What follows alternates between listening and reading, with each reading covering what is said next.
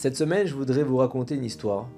Il y a un grand séjour qui a été organisé à Tibériade pour 400 femmes juives veuves qui viennent d'Amérique et d'Israël. Le séjour s'est déroulé dans un hôtel luxueux. C'était l'occasion pour toutes ces femmes éprouvées par la vie de recharger les batteries, se ressourcer, se lier avec d'autres femmes qui ont vécu une situation semblable. Il y avait là-bas des femmes de 20 ans à 70 ans. Leurs situations sont différentes, mais elles se sentent unies par une perte commune.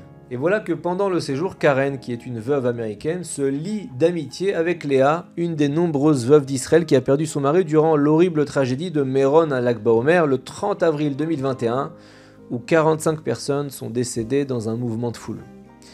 Léa est une mère courageuse, elle habite le quartier de Mea Sharim à Jérusalem, elle élève seule ses dix enfants, elle a une grande force en elle, mais Keren remarque que quelque chose lui pèse. Le Shabbat, pendant un moment de calme, alors que les deux femmes parlent dans le lobby de l'hôtel, Léa se confie à Keren. Elle lui dit Quelque temps après la tragédie, il y a eu des initiatives pour écrire un Sefer Torah en souvenir de chacune des victimes. Il y a eu beaucoup d'enthousiasme, les dons ont afflué du monde entier. Mais au bout d'un certain temps, les organisateurs ont réalisé que couvrir la somme de 45 Sifré Torah, c'est irréaliste.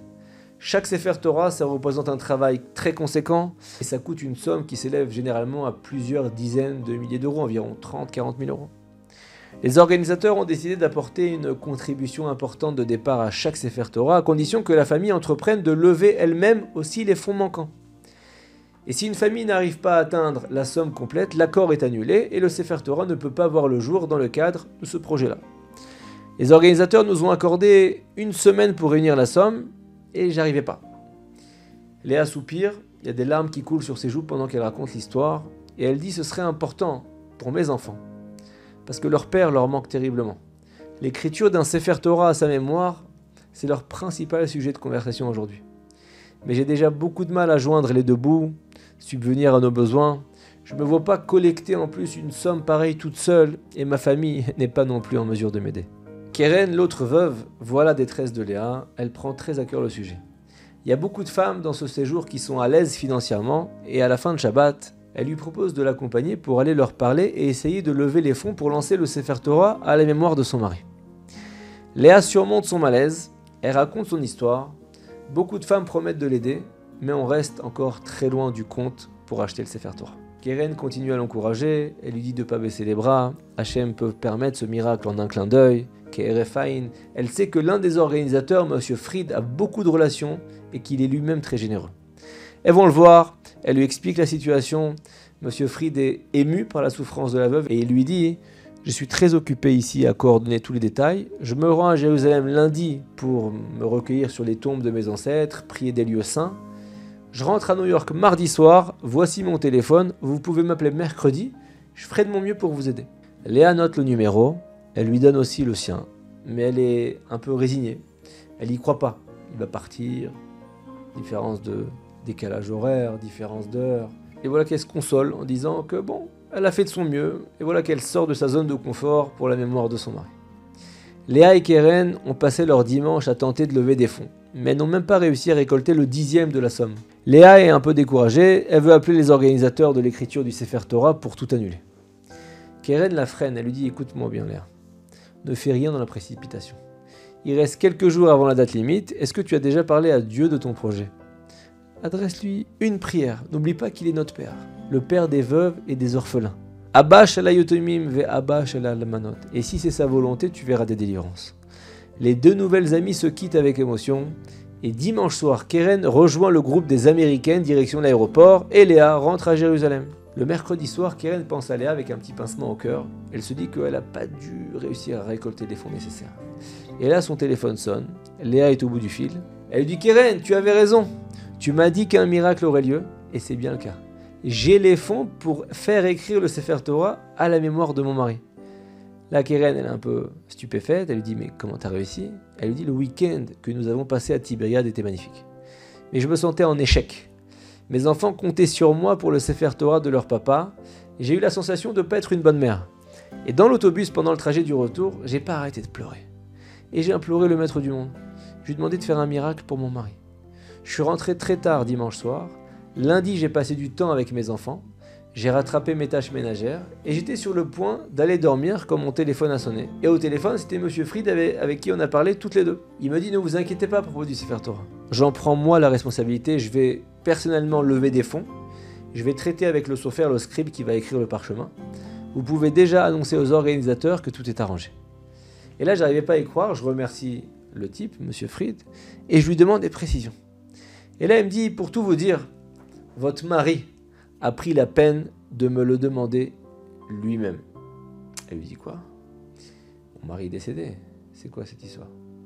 Monsieur Fried lui dit Avant de repartir aux États-Unis, j'ai passé la journée à Jérusalem. J'avais un planning très chargé. J'avais prévu une visite au Harazetim au Mont des Oliviers pour prier sur la tombe de mon grand-père. Et là, je prends un taxi pour m'y rendre et le chauffeur m'explique qu'il est très difficile d'accéder dans la zone spécifique où mon grand-père est enterré. Il me dit que pour s'y rendre, on doit prendre une route avec une voie très étroite, très encombrée, et s'il croise une voiture dans le sens opposé, il doit faire la marche arrière, et c'est dans un quartier un petit peu euh, dangereux, et on arrive pratiquement au bout de cette route, et on aperçoit une voiture dans la direction opposée. Le chauffeur me dit, il est obligé de faire marche arrière. Mais il me propose de me faire descendre et de m'indiquer le chemin à pied. Je lui dis merci, je descends du taxi, et là j'essaye de suivre ses indications du mieux possible, mais je me perds complètement je me retrouve dans une section inconnue du mont des Oliviers, sans la moindre idée de la manière de me rendre sur la tombe de mon grand-père. Je fais une prière à Hachem, je dis dirige-moi. Je veux pas rentrer chez moi sans avoir pèleriné, et surtout c'est un petit peu dangereux ici. Et juste à ce moment-là, j'aperçois un escalier étroit sur ma droite, je suis jusqu'à la zone où sont situées des tombes, je m'arrête net, et quand je lève la tête, je tremble. La première pierre tombale que je rencontre, parmi les dizaines de milliers du mont des Oliviers, c'est celle de votre mari. J'ai des frissons rien qu'en en parlant. Et je réalise que c'est un message d'Hachem. Samedi soir, vous venez me voir pour me demander d'aider vos enfants à réaliser leur rêve d'un Sefer Torah pour leur père. Et aujourd'hui, je me retrouve en face de sa tombe. Je me rappelle du nom que vous m'avez dit. C'est le nom qui était marqué. Complètement perdu dans l'immense cimetière. Et là, je suis marqué par cette coïncidence. Là, je veux rendre hommage à votre mari en déposant un petit caillou sur sa tombe et juste à côté de sa tombe, je vois un amas de petits cailloux qui sont regroupés de façon étrange. Je recule un peu et je remarque qu'il dessine assez clairement une sorte de flèche, direction à suivre.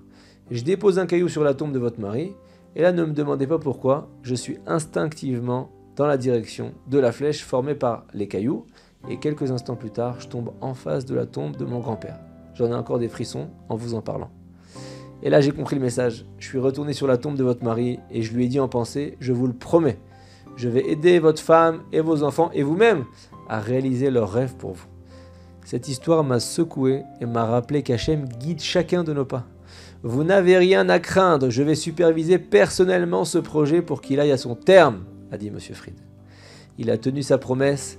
Quelques semaines plus tard, la cérémonie émouvante de l'écriture des premières lettres du Sefer Torah a eu lieu au domicile du Sofer en présence de Léa, ses enfants, et presque six mois plus tard, par le mérite d'une prière du fond du cœur, d'une veuve, l'écriture du Sefer Torah a été complétée, payée, réalisée, et une mitzvah de la Torah a été accomplie pour l'élévation de l'âme du mari disparu tragiquement. Les veuves et les orphelins occupent une place très spéciale auprès de Dieu.